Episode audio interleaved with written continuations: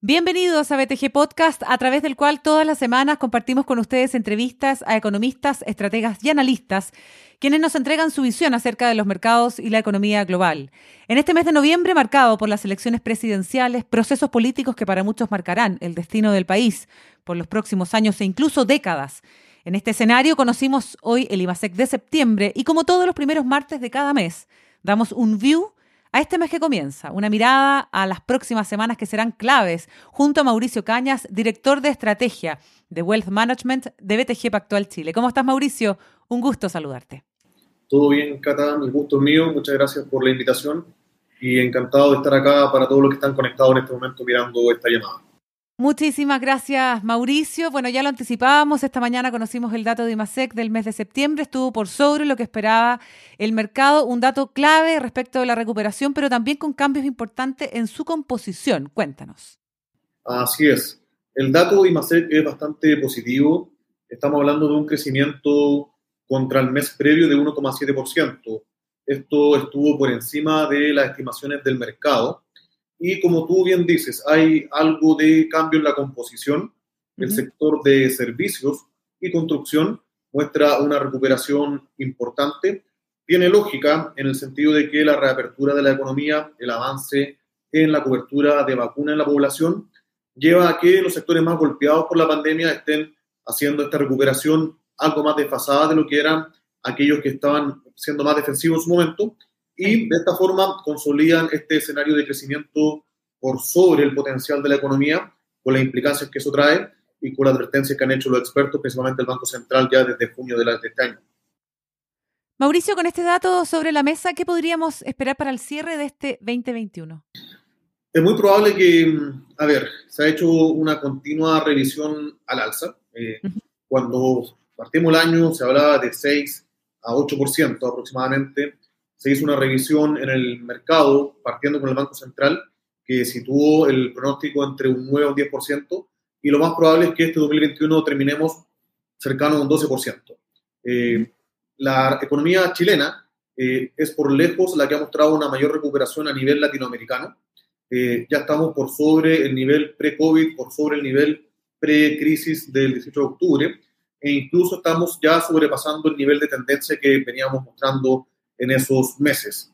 Eh, así que, como te dije en un principio, eh, este crecimiento sobre el potencial eh, es muy probable que se concrete de aquí a fin de año, lo cual va a venir acompañado de una, un crecimiento más moderado de cara al año 2022. Ajá. Mauricio, las elecciones presidenciales, los programas económicos de los candidatos, particularmente el de Gabriel Boric, que conocimos hace algunas horas, ¿qué desafíos pone por delante esta elección? ¿Qué está en juego en este mes de noviembre?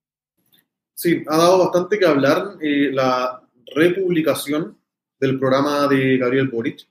Para ser bien objetivo hay que mirar los cambios. Obvio que uno, eh, no sé, el, ciudadano de a pie no, no tiene un, documento de control de cambios para ver eh, qué fue lo que se sacó, qué fue lo que se agregó, pero uno, uno, que sí tiene un seguimiento, sobre todo de, la, de los candidatos que tienen una mayor respuesta en la encuesta, eh, puede destacar algunas cosas y otras que finalmente son lo mismo que ya había eh, enmarcado en su, primer, su primera propuesta. En términos gruesos, eh, es el programa más ambicioso en cuanto al aumento del gasto público. se habla de un delta o un incremento de 8 a 9%, a 9 del, punto del, del, PIB. Perdón. en este sentido, para poder tener ese mayor gasto se necesita mayor financiamiento y también en ese sentido es el más agresivo en cuanto a las propuestas de recaudación tributaria.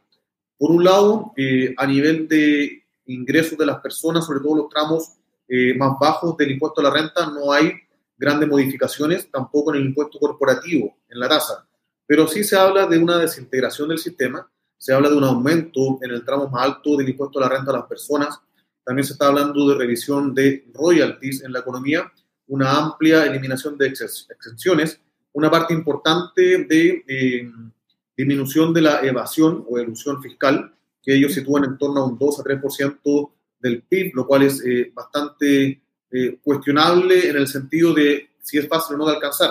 Entonces, si uno va sumando las diferentes aristas que tiene el programa económico, que es el más ambicioso, y lo compara con las reformas tributarias que hemos tenido históricamente en Chile, se ve algo complicado, a mi juicio, siendo bien, bien razonable, bien responsable, y sobre todo si el gasto social se empieza a incrementar antes de la recaudación, podría tener algún problema en cuanto a los equilibrios fiscales de mediano plazo. ¿Y eso preocupa hoy día al mercado, Mauricio, el hecho de que un programa así pueda llegar a ejecutarse en los próximos años?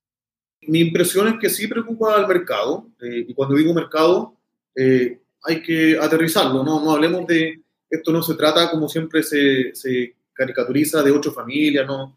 Eso no es el mercado, el mercado está hablando de los ahorrantes, las personas naturales, la señora que tiene su, su pensión eh, todos los meses.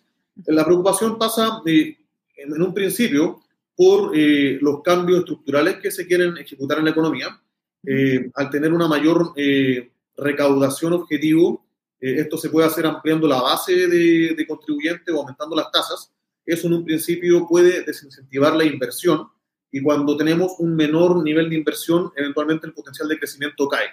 Uno no querría caer en ese círculo vicioso de incrementar los impuestos, pero que repercutan un menor crecimiento, porque al final si uno implementa ese mayor, eh, esa mayor base de gasto, los que terminan pagando eh, esos impuestos para financiar ese mayor gasto termina siendo una base cada vez menor. Eh, Terminas ahogando la economía, algo que eventualmente le pasa a Argentina hace más de 40 años. Entonces, mi respuesta es sí, eso preocupa al mercado porque es bastante ambiciosa la propuesta de reforma tributaria. Otro tema que preocupa a Mauricio Cañas es la inflación, el escenario inflacionario. Hay varios bancos centrales que ya están subiendo tasas en varias partes del mundo. La Fed podría decidir también un cambio en su política monetaria a partir de mañana con la reunión que comenzó este martes. Todo esto para frenar efectos inflacionarios que ya no parecen transitorios, ¿o no, Mauricio? Eh, efectivamente, hemos hablado todo el año de lo transitorio de la inflación, eh, al menos los registros que están por sobre lo que es deseable para un banco central y para la economía en su conjunto. Y, ya empezamos a ver en el mundo desarrollado, eh, de forma más tardía que en el mundo emergente, presiones al alza de la tasa de interés, principalmente de mediano plazo, estamos hablando de uno a tres años.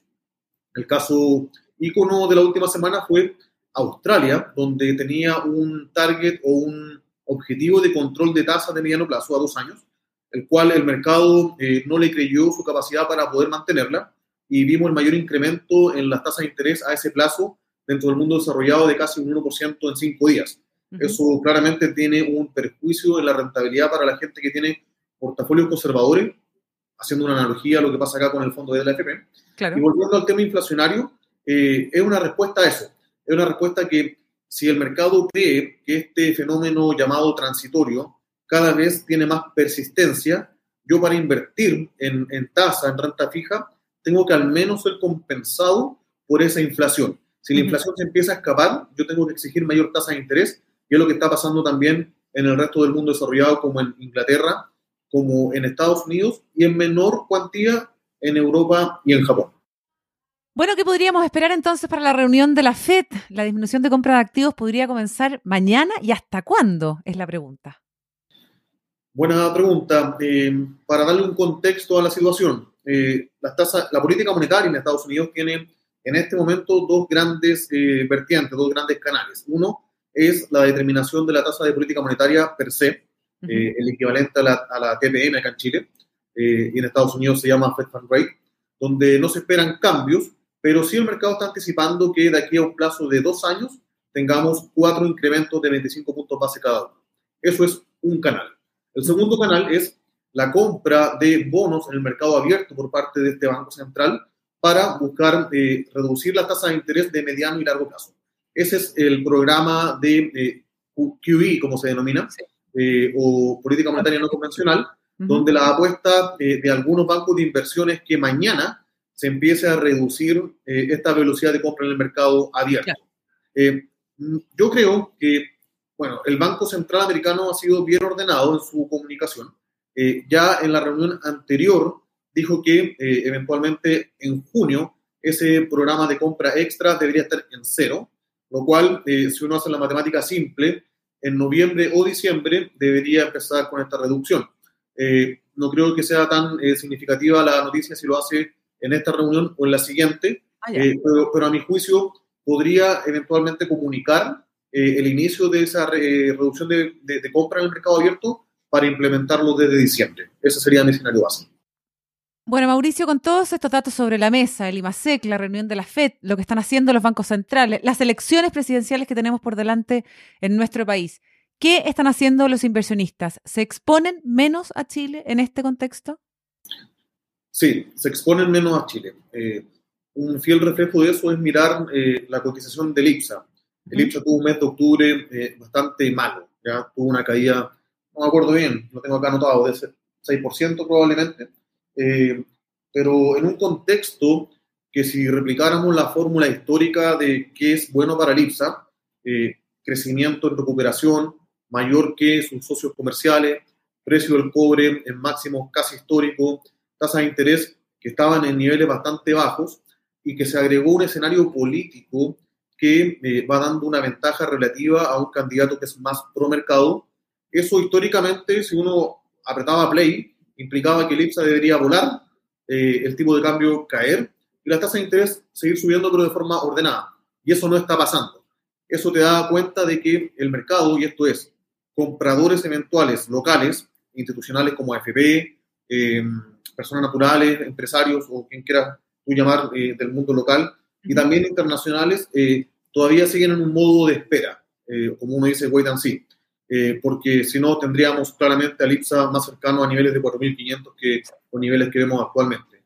Así que en el margen yo diría que la tónica sigue siendo dolarización de portafolios, en general el inversionista sigue vendiendo activos locales para comprar internacionales y todavía hay un, hay un hay una espera para eventualmente comprar acciones locales y además tasas de interés o renta fija local, que hemos visto una semana, la semana previa, dada la dilatación de la discusión del cuarto retiro de la FP y la eventual falta de quórum para aprobarlo, le dio un respiro al mercado de renta fija, eh, que ha estado bastante golpeado y ha sido lo peor del año en, el activo local. ¿Y este comportamiento, Mauricio, de los inversionistas debiese mantenerse durante todo este mes de noviembre, mirando con perspectiva lo que se viene para las próximas semanas?